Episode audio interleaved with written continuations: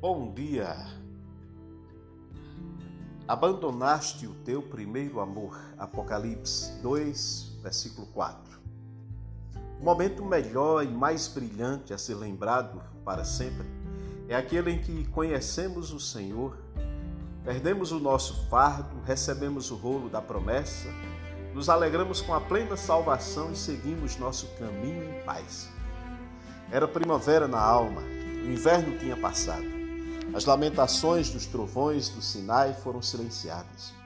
Os lampejos de seus relâmpagos já não eram mais percebidos. Deus era visto com os reconciliados. A lei não ameaçava vingança. A justiça não exigia punição. Nessa ocasião, as flores surgiram em nosso coração.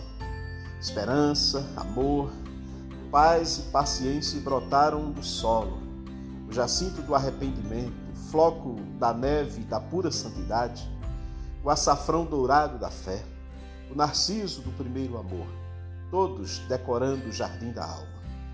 O tempo do canto dos pássaros chegou regozijamos com gratidão. Exaltamos o santo nome do nosso Deus perdoador. E nossa resolução foi: Senhor, eu sou teu, totalmente teu. Tudo o que eu sou, tudo o que eu tenho, vou dedicar a ti. Compraste-me com o teu sangue. Permita-me que eu me dedique e me consuma em teu serviço. Na vida e na morte, permita-me consagrar-me a ti. De que maneira mantivemos esta resolução? Nosso amor profundo queimou com a chama santa de dedicação a Jesus? É o mesmo agora?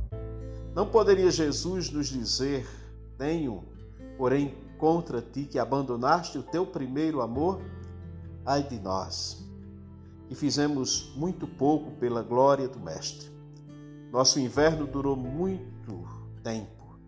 Somos frio como o gelo quando deveríamos sentir o verão brilhar e florescer com flores sagradas. Damos a Deus centavos quando ele merece milhões. Não, merece que o sangue de nosso coração seja cunhado no serviço de sua igreja e sua verdade. Mas vamos continuar assim? Ó oh, Senhor, depois que tão ricamente nos abençoaste, seremos ingratos e nos tornaremos indiferentes à tua boa causa e trabalho? Ah, acorda-nos para que possamos retornar ao nosso primeiro amor e primeiras obras envia-nos uma primavera revigorante, ó Sol da Justiça. Dia a dia com Charles Spurgeon. Bom dia deste amigo, o pastor Roberto.